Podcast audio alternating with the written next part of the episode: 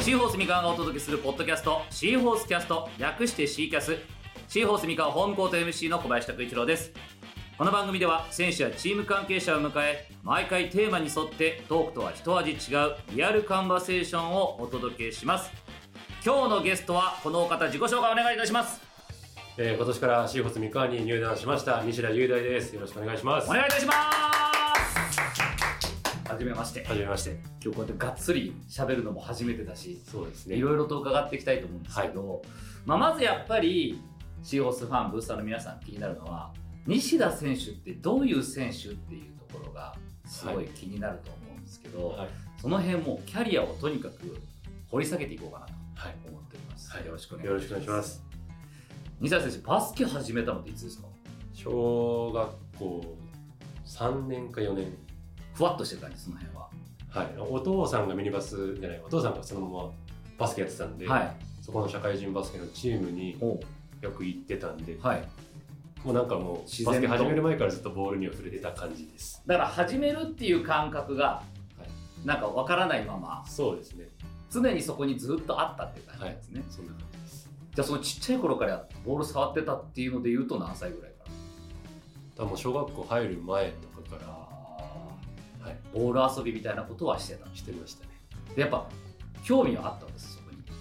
興味はありましたバスケ楽しそうだなと思いながら見ててもう右利きの選手ばっかりだったんですよ周りがはいで自分左利きなんですけど、はいもう真似して打ったらうん自然と右でシュート最初打ってて、ほで後から「お前左利きなんだから左に直せ」って言われて今左に打ってますけどう両方いけるじゃん両いや今はもう右は打てないですそのまま両方いけたら面白かったねでもそうです そうだったんですねでもそうやって周りがやってるから当たり前のように そうですねボールには触れてたはいへーで小学3年生4年生っていうのは改めてその地元のいわゆるミニバスのチームにはい入るみたいな感じだったんでそうですね自分の小学校にバスケのチームがなかったんで、すはいちょっと違う地区のチームに行ってやってましたそれ自分からやっぱやりたいって言って行ったんですかやりたいって言ったから多分連れてってもらったんだと思うんですけど、ああでまあそうやってチームがあるとこでじゃあちゃんとやろうかっていう、はい、で最初はミニバスからなんですねそこからそうですね。実際やりだしてどうでした真剣にこのチームとして、チームとして、いや、なんとなくしか覚えてないですけど、うんまあ、ただシュート決めるのが楽しいなってぐらいしか覚えてないです。昔からシュートは決まってた結構決められてた結構決めてた方じゃないですかね。あーだからやっぱお父さんの見てて、はいお父さんはどういうタイプの選手なんですかお父さんはシュートあんまり上手くないです。ドライブしていくタイ結構インサイドっプ、うん、ていう感じですね。でもまあそこを見ててお父さんからなんか教わるみたいなことあったんですかちっちゃい頃、でも、比較的身長が大きい方だったんで、はいまあ、相手の守り方とか、うんインサイドに対するっていうのは教わってたような気がします。厳しくはなかっ厳しい時に厳しく。た、はい。なんか嫌にならない程度にっていう感じだったんですかねあまあそうですね。うんあまり厳しく来られても多分嫌になっちゃうんだそこはねそうですね。そこはやっぱ楽しくやれる感じっていうのではい、でも楽しくはやってました。で小学校3年生4年生ぐらいから始めて、はでまあ多分きっとそこの時からもうエース級な感じだったわけですよねきっとエース級、まあ、中心5にな年生あたりからですねうん。はい。でも自分の中では絶対バスケは続けていこうっていうのはそのあたりで固まってたんですよまあもうずっとやっていこうとは思ってました、その時から。楽しかったですねやっぱりね楽しかったですね。で中学じゃあそのまま進学で地元の中学校に入るんですかそうですね。はい。でそこはなんか強いとかそういうことじゃなくて校区の学校校区です。バスケ部自体はどういう感じだったんですかえっ、と、バスケ部自体は、そう、自分の1個上で、あの、ある大全ある大会全部、あの優勝したりとほか、結構、県の中では強い方でした。たまたま高校のじゃあ中学校がそういう強豪校だったわけですねそうですね。で、はいそこに入ってもいきなりやれた感じですね中学校1年生から結構、はい、出させてもらってました。すげえなんかもう多分あれだっただろうね入る前から話題になってたんでしょうねいや、どうすごいこう来るぜみたい なそうだって噂になるじゃないですかなんか、はいはいはい。でミニバスですごい子いて今度うちの子中学来るらしいぜみたいなはいそんな感じだでも結構割と近かったんで、うん航空とそのミニバスのところ、はい、まあ、割と仲いい人もそうだよね多く先輩たちがいて、はい、だからまあ自然と馴染めて、はい、楽しくやってましたちょっとちょっと話ずれちゃうけど西田選手の代って世代ってあんまりその先輩後輩ってそこまで厳しくはなかった厳しくないですねそんなもう普通にもう慣れ始めたら結構みんなタメ口みたいな もうみんな友達みたいな感じで、感じで一個二個の 違いだったらそんなっていう、はい逆に下もそんな感じなんでああ別にそう言われようとうん別に何も思わないですねってなるとさ例えばじゃあ試合後の例えばミーティングみたいな時とかでも結構みんなが言いたいこと言う感じだったのああでもそうなのかもしれないですねはいその辺なんか気使って先輩だから言わないとかじゃなくてフランクにはいフランクにでもなんか任せちゃってたところはありますけどねあ先輩だったら先輩で、はいあーそうかでもその世代なわけですよねで中学校で、えーバスケはその強いところに入ってやっていてその時のまあここに今キャリアがありますけれどエースキャプテンとしてチームを牽引と家の近くに大堀の田中先生の知り合いがいてはいその人の紹介で大堀の練習に参加はい福岡の、ここは大堀ですねねはい大、堀ですねはい、もう超名門で超名門ですシーホースで言えばかつて橋本選手、金丸選手、はいここ出身で、もう名だたる選手を輩出してる、たまたまいたわけですね、知り合いが。そうですねはいこの知り合いの方がいなかったら、選択肢として大堀に行くっていう選択肢は、多分なかったと思いますもっと地元の高校行ってた。地元か、まあ、他の県の競合に行ってたと思いますで、この知り合いの方が、西田選手見て、どうだと、田中先生に紹介してくれたから、紹介したい紹介してもらって練習に行って初めて見た大堀の練習ってどうでしたなんかもう自分が知ってるでかさじゃない人たちがいっぱいいてはい、こんなでかい人たちがいるんだと思ってその時身長どれぐらい180ちょっと182とかです中学生じゃでかいもんねだってそうですねもっともっと大きい大きくて動ける選手が、はいたくさんいてうわすごいなここと思ってあーで厳しそう厳しそうではありましたはいだだけどやってみたいっていう気持ちが、そうですねここでやりたいという気持ちの方が強くて結構即決に近いあそうなんだ、はなんかそうちょっとさ日和じゃないけど、、はいや大丈夫なのかなっていうような不安よりもワクワクの方が大きかったそうだ、まあ、多少の不安もありましたけど、まあ、でもやりたいなっていう方が大きかったですねはあすげえそこでまあ決意を決めて、はいまあ、言っても親元離れていくわけだもんねそうです出身がだって、えっと、四国の徳島徳島ですよね、徳島から九州へってまた全然また風土の違うところへはい行って、そこの不安はなかったですそこの不安まあそうですね寮だったので、うん割とチームメイトもたくさん一緒にいるのでそこの不安はなかったですね、とにかくバスケに集中しようみたいな、そんな感じです大堀ってどういう練習するんですかどういう練習もう結構走る時は走るし、まあ、試合が近づくとやっぱ戦術とかやっぱそういう練習になってきますねずーっと走り込みっていう感じでもない、ではないですね、はい、走る期間はなんかそういう期間があるので、うんそこで一気にもうバーってやっちゃう感じですその一気にやる期間の走り込みっていうのは結構なもんでしょ結構はい 結構近くに公園があるんですけど、まあ、大堀高校の目の前にも公園があるしちょっと離れたところにも公園があるんですけど、そこで走り込んではいアップダウンのすごい坂をずっと走ったり階段登ったり下がったりしてみたいなもうめちゃくちゃきつかったですそれをだよねそういうのがあるわけだよねやっぱり強豪校だともう本当にその辺の練習量の激しさすごいだろうなただ今の話聞いてメリハリはすごいある感じなんですね、 あそうですねメリハリはすごいありますオンオンとオフがしっかりしててはい、片峰先生自体は結構フランクな方なので年も近かったですし、ん、結構楽しく、はい、あそういう感じなんですね、はで実際1年生は入ってからすぐにスタメンだったりとか試合に出るようなことはあったんですかでも試合には、まあ、点差が空いた時にちょこちょこ出してもらってたぐらい、はいで、まあ、冬にあのウィンターカップの時にはあのちょこちょこ試合にも出させてもらうようになってっうん、て感じです。今この資料によるとまあ身長からシューターがいなかったので1年生からプレータイムを獲得と高校に入ってシュートフォームを改善はいで1年のインターハイ予選頃からシュートが安定するようになったはい、これは指摘されたんですかシュートフォームっていうのは、そうですね片峰先生にちょっと直してもらって、えー、ともう今は何を直してもらったか覚えてないんですけどうん、結構そこから個人的にはすごく変わったというかすごい安定するようになりましたね。自分でも入るなっていう感覚がはいつかめた疲れましたねそのどれぐらいシュート練習してましたあのめちゃくちゃやってた気がします。個人練習含め、はい、もう練習終わったらするしなんかオフの日でもうん、ずっと使えたので体育館が。すごいその環境いいねは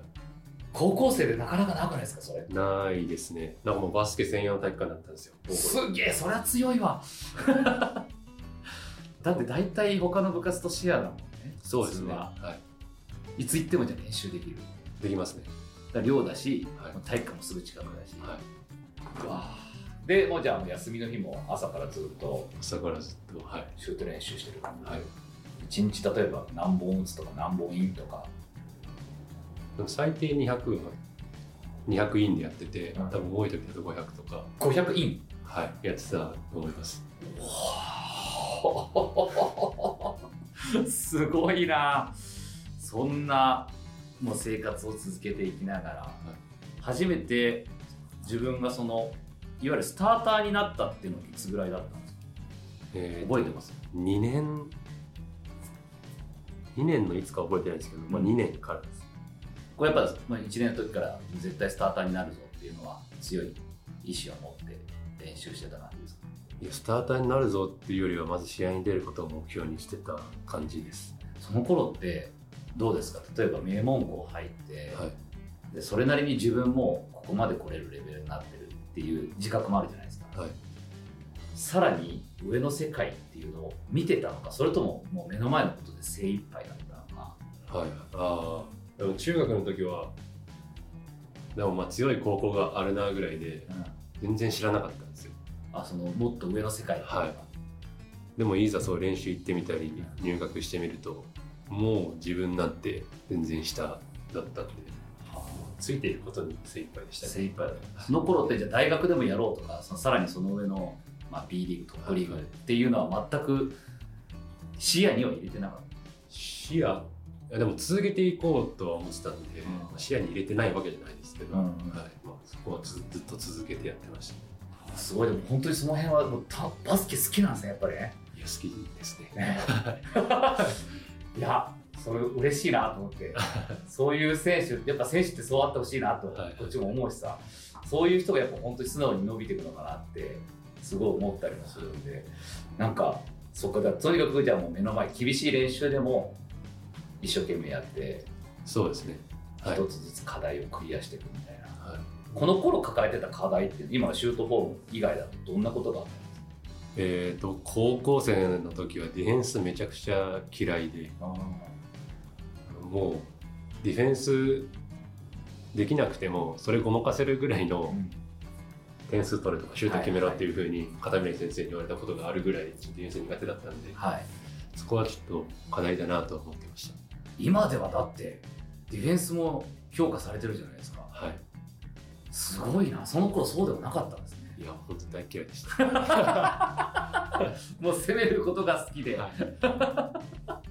大堀ってでもディフェンスしっかりやるチームでしょ、そうですねはいど、ちらかというとファンダメンタルしっかり、はい、しっかりしてますその辺はやっぱり一つずつ教わっていった感じそうですねはい同じポジションに牧選手とかうわそっかいたのでうんやっぱそのその選手についていきながら自分も少しずつ近づけるように成長して、まあ、頑張ってた感じですねこの時すごいメンバーじゃないいやメンバーだけ見るとかなり須山選手が2つ上2つ上ですで韓国で活躍してる中村太志選手、はい牧選手増田圭佑選手そうですねすごいちょっとすごいね先輩たちもすごいですねはいどういう関係性だったんですかそのあたりっていうのはもう本当さっき言ったようにフランクな感じフランクな感じですはいでもまあそれに対して嫌味とかも言ってこない し、はいでも結構あの自分は自分でみたいな感じの人が多かったあーそっか、はい自分のことは自分で、はだからあんまり人にもそんなに必要以上に干渉せずっていう、はいそんな感じですね例えばですけどなんかその終わった後にさはいワンオンワンやりましょうとかそういうのってあったりするワンオンワンは僕はあんまりなかったですねやってる選手はいたいましたやっぱ好きな選手はそうやってやってますねあー西田選手はそういうタイプじゃないあんまりでもワンオンワンはあんまりしないですもうシュート練習自分の練習をするって感じ、はいワンオンワンしてる選手がいたらシューティングしてるからちょっとやめてほしいなぐらいの思ってましたこっちとんねんとはい、 そうです。なんだろうそれなんだろうねそのワンオンワンをやりたがるタイプの選手とはい。はい。西田選手みたいにシューティングをやりたいっていうタイプとどういう違いがあるんでしょうねこれって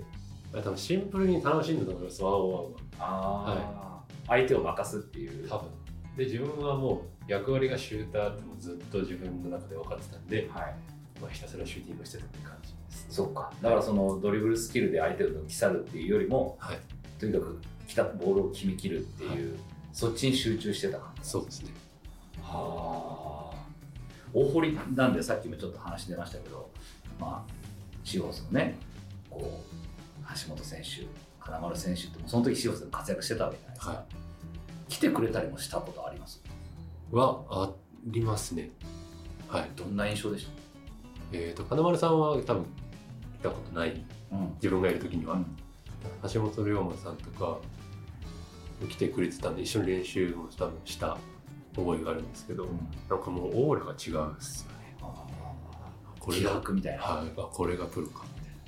その時に自分もやっぱああなりたいっていうようななんか刺激みたいなのありましたなありましたね普通にやっぱなりたいなと思いますねやっぱそういうとこでもあの感じなんですね橋本君とかって、そうですねもうめちゃくちゃいい人じゃないですか、あの人って、うん熱いもんね、はい、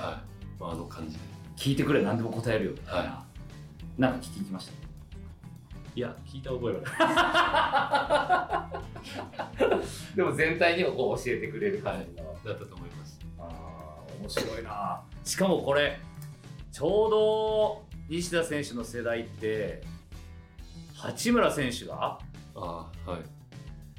年齢で言うと1個上ですね1個上しかも1年生の時に明星と当たってるんですよね当たってますでその時八村選手は代表で不在だったとインターハイははいいなインターハイそうですね、はいだけど2年これはウィンターカップかウィンターカップの決勝ではい大堀と明星ではい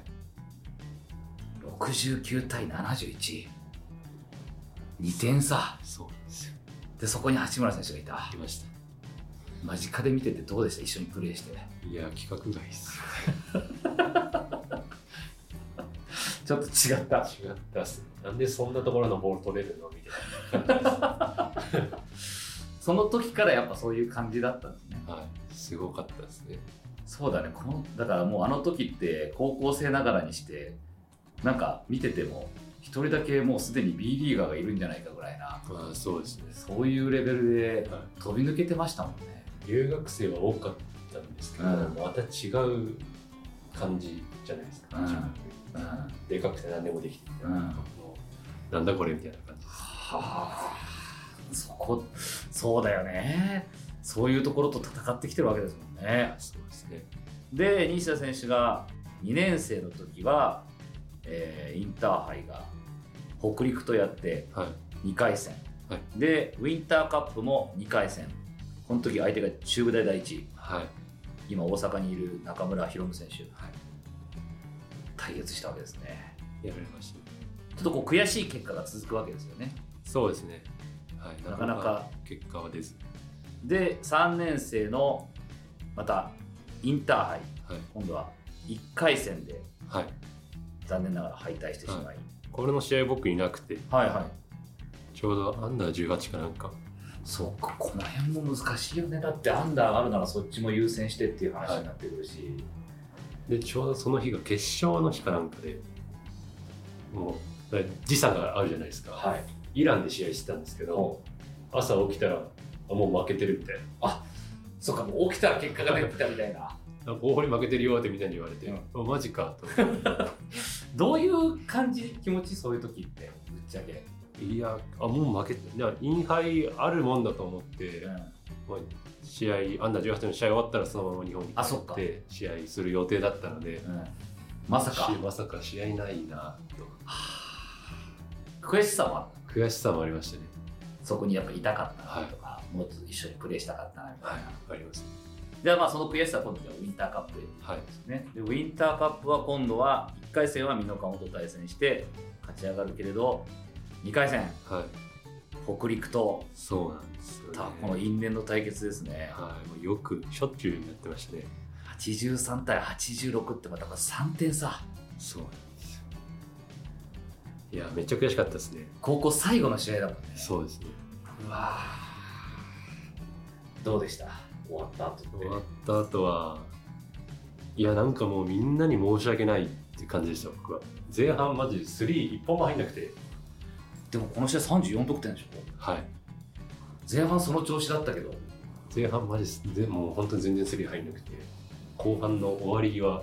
に立て続け3連続でスリー入ってそれで結構まあこういう試合になったんですけどいやーめっちゃ悔しかったですねでもその悔しさってやっぱすごいバネになりますなりますねなんかもうこういうことは繰り返したくないっていう思いにもなるでしょうし、はそっからまたあれじゃないですか、まあ、このもう上の世界も見えてたから次のレベルっていうところもやっぱり自分の中で次のステップ行った時にはもう同じことは繰り返さないようにっていうそうですねでもそういう気持ちはありましたねはいアンダー初めて選ばれた時って何歳の時ですかえっ、と中学3年選ばれて、はい、アンダー15からですね、でさらに18でも選ばれて、はい、1516171819で22が入ったのかこう全世代選ばれてるじゃないですかなはいでその世代のやっぱトッププレイヤーが全国から集まってきて、はいその時って受ける刺激っていうのはどうなんですかでも刺激はもちろんありますもう同じポジションだとあの3円の津や群馬の杉本とかいたんで全然そういったらもううんめちゃくちゃうまいんで本当にもう切磋琢磨しながらやってましまあ、やっぱ負けたくないって思いも出てくるわけありますねねた、はい、でまあその今のアンダーの話もあれですけど高校からこの大学へはい名門ですよ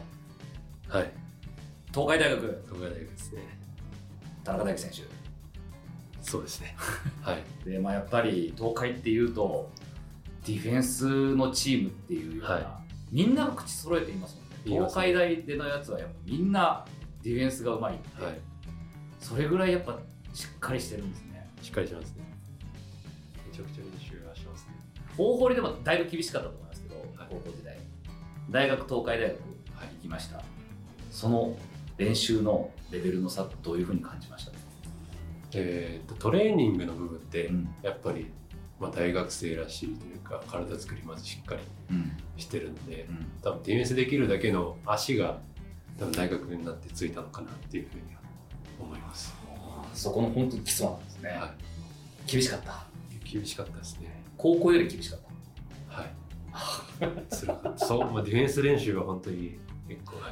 いきついですねさらっと言ってるけど相当きついっすよねそっかでこれちょっともう一回戻るけど東海大学を選んだ理由としては何だったんです選んだ理由としては、えー、と2年のウィンターカップかなかはい終わった後にあのリリクさんからお声掛けいただいて、はいまあでも東海大学から声かけてもらえるならと思ってすぐに行きますその時ってもう東海大学がどういう大学でどういうチームかっていうのは分かってましたもうディフェンスがすごいのかつだし、でもさっきのディフェンスが苦手って話もあったじゃないですか、はい、大丈夫かなみたいでなもそこが一番不安でしたねでも監督からしたら多分改善できると思ったんでしょうねきっとそうなんじゃないですかねはいそれでさらにこの得点力シュート力があるっていうところで多分声もかかったんでしょうねきっとねだと思います1年生からスターター、はいで1年生の時は攻撃参加ばかりで守備は周りに頼っていたが2年生からディフェンスの意識に変化がっていうここにはそういう情報が書いてありますけどはい最初からはい意識はしてました、ディフェンスですかうん意識はしてました、まあ、とにかく頑張んなきゃと思ってやってたんですけどでもまあなかなかすぐ変わるもんじゃないんですこ抜かれされたり全然ついていけなかったりもあったんですけどちょ2年の春ぐらいからリクさんにちょっとお前こいつついてみろって言わはいれてでついたら結構守れてマンツーマンでマンツーマンうんで、はい、そこからなんかディフェンス楽しいなって思い始めておお楽しさが加わってきたんですねはい嫌だって思ってたのがそうですね、まあ、東海大学自体がなんかディフェンス頑張ったらめっちゃベンチ盛り上がるし結構そういうわーってのがすごいんで、そこのモチベーションかはい、あディフェンス頑張ったら盛り上がるしなんか楽しいなと思ってなんか頑張るようになりましちゃんと評価してくれるわけですねたそうですね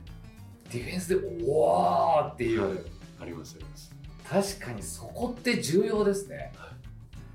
やっぱ自分の中で気持ち高まるわけ高まりますねこれもう一回ちょっと僕もねそのディフェンスって僕もバスケ経験者で全然その本当にむちゃくちゃ弱小校でやっててあれですけどまあ基本やっぱり気持ちなのかなっていうのがあるんですけど、それだけじゃどうしようもないのがあると思うんですけど何を一番気をつけるのディフェンス何を一番気をつけるでも何意識してるのって言われたら僕も分かんないんですよねそのマークマンを徹底して抑えるだけじゃないじゃないですかそうですねやっぱチームディフェンスであって、はい多分ローテの決まり事もあるでしょうしピックされた時どういうふうに動くとか、はいそういうのとか総合的に考えなきゃいけないから実はむちゃくちゃ頭使うんですよねきっとそうですねはい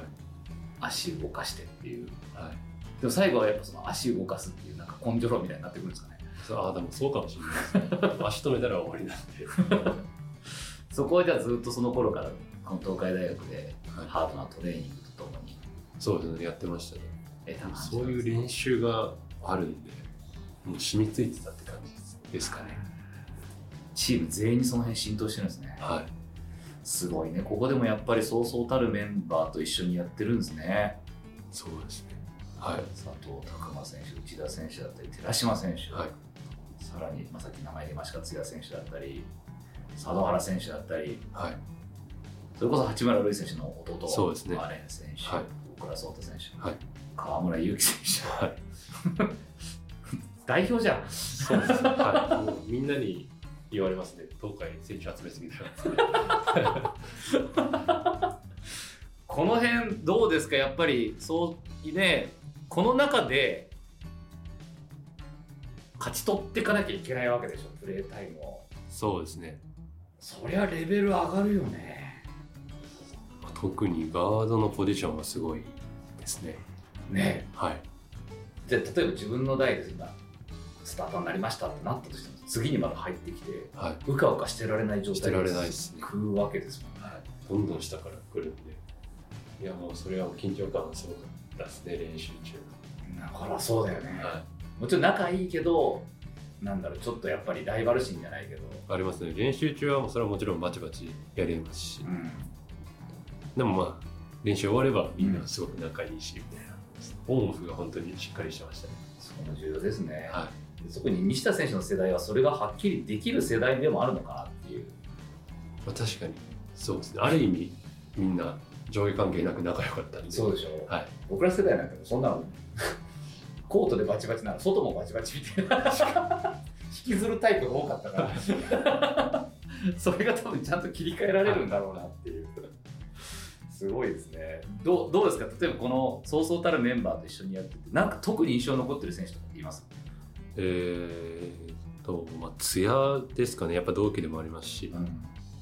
でも津屋が最後の代キャプテンしてくれて、うん本当にもう結構タレントばっかりじゃないですか、はいもうそれをうまくまとめて最後優勝できたんで、まあ、4年目っていうのはすごく濃く、はい、頭に残ってます、優勝自分たちの代はい最後の年はい、優勝ってそうだよね嬉しいよねそれめっはちゃ嬉しいですねあーそっかそこをまとめたたし多分その自分たちの代もそうだし下の世代もそうだし我が強かったり個性も強かったりするから、それまとめるのも大変だそうですねでも西田選手は在学中から、まあ、いわゆる、ええー特別指定ではい B リーグも経験してるわけですけど最初は名古屋でしたっけはい、名古屋に行かせてもらいました。初めて経験した B リーグっていうのはどうでしたかいやもう行きたいなって、まあ、経験してみたいなとはずっと思ってて、でもまあいざ行ってみて、まあ、結構タフうん毎週のように試合が続くし結構プロってタフなんだなっていうのは、はい、痛感しました練習はどうでしたでも練習自体はまああのなんていうんですかまあ調整のところがともちろんあのどうしても多くなっちゃうので、疲れを残さないってことね、はいシーズン中だと、はいうんまあ、強度はシーズン中はそんな高くないかなっていうぐらい、その辺はやっぱ大学の方が厳しかったんですそうですねまあその辺は結構いろんな B リーガーの方がいますねそうですねやっぱもう B リーグに来たら本当に自分で何とかしろっていう、うん、だからこういうオフシーズンの期間とかは本当に自分でやんないとって感じですねオフに追い込むタイプですか追い込むタイプいやでもまあやってないことはないですちゃんとやちゃんといやわかんないですはいやってますいいよ正直に、い、 や本当にこれバラバラでさいろんな人がいて、は全くやらないっていう人もいるしはいなんかもう逆にオフはオフでもうボールも触らないとかはで逆に完全にオフにしとくからオンの時に完全にスイッチが入るっていうせんタイプの選手もいるし西田選手はどっちかというとやっぱり触ってたいいもう結構ずっとやってるやってますねやっぱさっきの話でバスケ好きだからはいやってたいっていうのもあるんでしょうねそうきっかもしれないですとね、ねで名古屋で経験してはいでその後今度じゃあ B リーグ新潟へ、はいえーもういよいよ B リーガーとしてはい入団したわけですけど意識は変わりましたかその特別指定とまた正式に入るっていうのは違うじゃないですかそうですねなんか分からないなりにプレーはできないのでやっぱ生半可な気持ちでプレーできないですしもちろん責任が生まれてくるのでやっぱそこはしっかりしないといけないなっていう気持ちでプレーはしてましお金稼ぐわけじゃないですかファそうンのなんで前すでプレーするわけじゃないですたか、はい大学とはまた全然そのそこの意識ってすごく変わると思うんですけどはい意識するタイプだったのかそんなに考えないようにしようっていうのか、意識するタイプではないと思うんですけどでもまあもちろん好きなことやってお金稼がせてもらってるんでやっぱそこはもう全力で頑張らないといけないなっていう思いではあります感謝の気持ちだったりとか、そうですね嬉しかったですねやっぱりいや、そうですね、嬉しいですね。はい。でいよいよこの B リーグに入ってきてはい。なんでしょうね外国籍選手も今までの留学生とはまたちょっとはい。さらにレベルの違うはい。選手たちがもうほぼほぼ NBA でプレーしてたような、まあ、実際経験のある選手だったりとかヨーロッパのリーグで活躍してた選手だったりがもう今 B リーグにどんどん入ってきてるわけじゃないですかそはい。ういう人たちもいてでさらに日本代表でプレーするようなはい。各世代の本当にトップオブトップの選手たちしかいないうん。リーグってぶっちゃけどうなんですかね最初に経験した時ってやっぱり、大学生の頃は、やっぱり、センターポジションにしか留学生いなかったんですいよ。で B リーグ来ると、自分と同じポジションに外国籍がいたり、大学生の頃とはまた違う、すごい、あの外国籍の選手がいたり、そこがやっぱり別格だなっていうふうに感じました。なんか自分の中でこれがまだ足りてないなって思うところとかってあったりしますえーっとやっぱり、まあ、去年だけ見るとそんなにスリーのパーセンテージが良くなかったんですよねだからまあスリーが全然まだ足りてないなって感じですただもっと上げられるっていうのはあるわけですねはい実際のところ、はいその足りなかったっていうのはなんかその気持ち的に焦ってしまったからシュートがいつものように打てなかったのかタイミングがやっぱ大学とはちょっと違ってくるのかそういうところが理由だったのかまあタイミングはもちろん違いますしやっぱりなんていうんですか環境が変わるってところでやっぱりまあ気持ちが高ぶるじゃないですけど、はああんだけさ演出されてお客さんもいる中だと雰囲気も違うでしい、ょなかなかない感覚だったんですねはいなんかフリーで打つにしても多分違いますよねきっと違いますねなんかもう「おお」みたいな声が来るじゃないですかお決めてくれるんだろうなみたいなそうで外したら「ああ」みたいなで音楽もガンガン鳴ってるし、まあ、僕らみたいな MC さんが叫ぶし、はいまあ全然大学にはない感覚でしたねでそれってやっぱり高めてくれる要素でもあるわけですよね。そうですねまあそれになれればその分試合も楽しめると思いますし、ん、すごいいいなと思います今現時点でここは負けてないと通用してるぞっていうところはどこですかえーとディフェンスじゃないですかねやっぱりはいそこは相手が外国籍選手がマッチアップしてもはい自信持ってやれてるところですか割と自信は持ってやれてる方だと思いますすごいなあ東海大学のファンダメンタルって そこにちゃんと自信を与えるわけですよねはやれるわけですねいやれ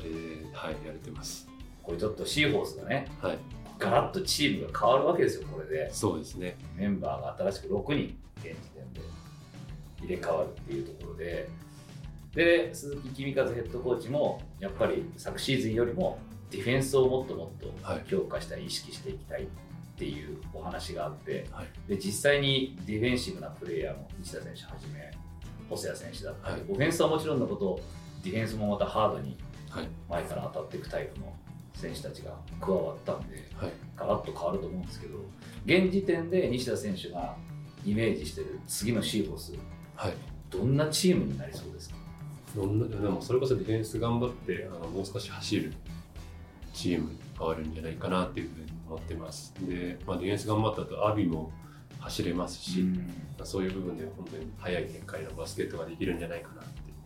思ってます役割としてはどんな役割になりそうですか、でえっと今は 3&D はい、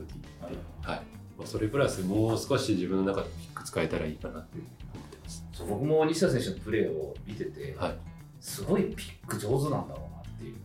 もっともっといけるんだろうなってはいパスすごく通すじゃないですか、うんよく 3&D の選手って表現されると思うんですけど、はい実はもっとボールハンドラーもいけるんじゃないかなってはい思うんですけどそのあたりどうですか、ボールハンドラーもし,、まあ、したいですねもっとはい、そこからもうクリエイトしてあのビッグマンにパスさばいたり外にパスさばいたりもしたいですし、まあ、そういうのをやれやっていけばあのどんどん上のレベルにも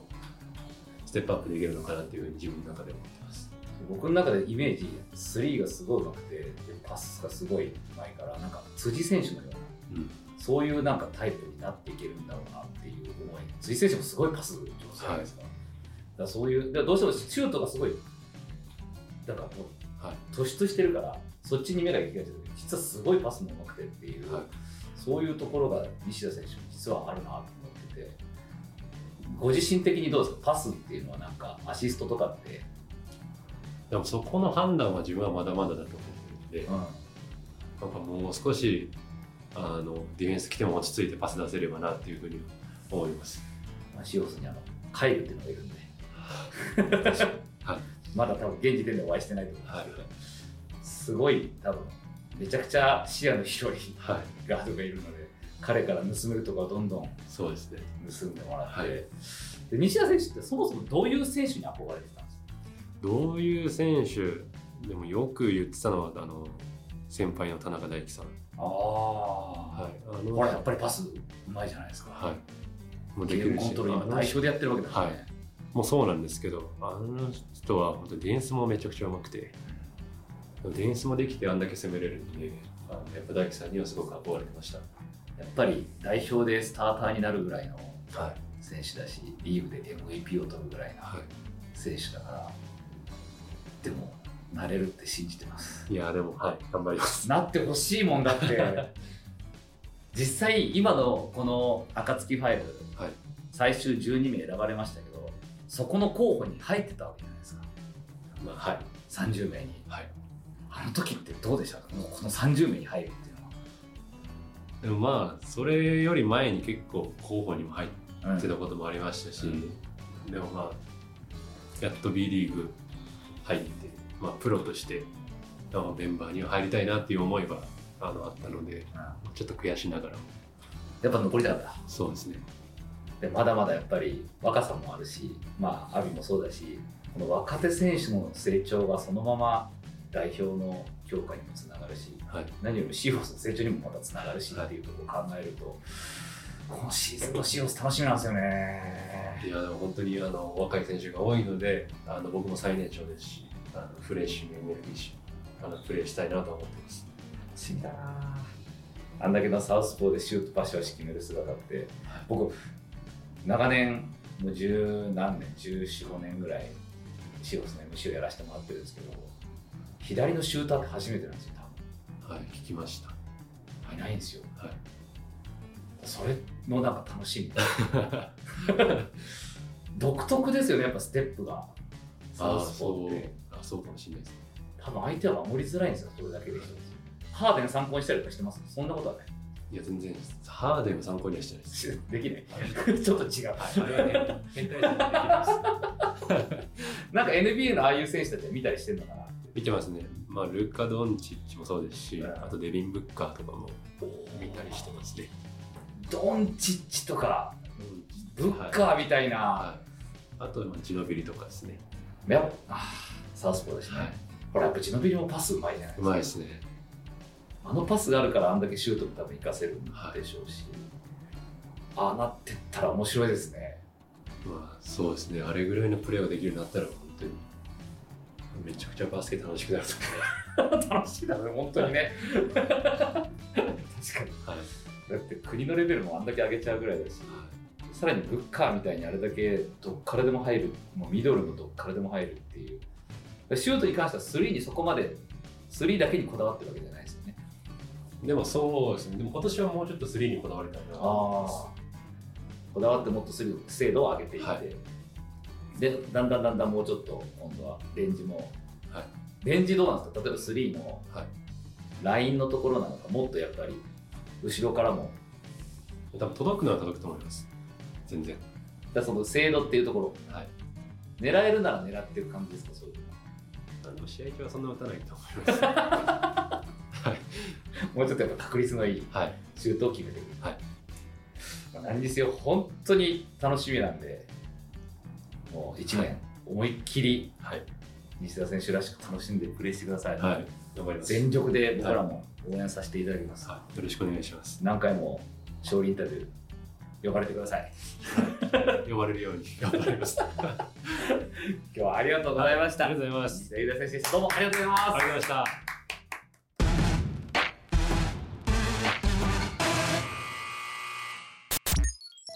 いやー楽しみです本当にいや本当にありがとうございますおでんくんっていうのはあのおでんくんあのおでんくんですね誰に言われたんですかあの CS パークってわかりますかあーなんだっけあの大学バスケをはいはいはいはいなんかあそこで最初バーンって出て、うんおでんくんがみたいな、はいはいはいそこからもうおでんくんです。そのって思わなかったあでもその前からちょくちょく言われてたんですよ。似てるねっ似てて、うん、るねだからあやっとやっとというかもう全国に、もうこれは別にもう本人もツイッター名にしちゃうぐらいだしはい、なんかこう公認なんですねそうですね。だからまあみんなにファンの皆さんにもそういう感じではい、相性で呼んでもらうみたいな。あ最近は西田選手ですかよりおでんくんですかの方が多いですね。おお、、はいいね、なんか、それもまたいいですね。そういう感じのあだ名がついてる選手っていうのも、いなかったかも。世代もあるのかもしれない。やっぱ上の世代の人たちはあんまそういうのないですよね。覚えてもらいやす 覚えてもらいややすいね、すい確かに。はいと思います。最初俺もなんでって思って調べちゃったの。 そしたら画像と比較画像が出てきて、はい、ああ、そういうことかっていう。もうみんなあー似てるって。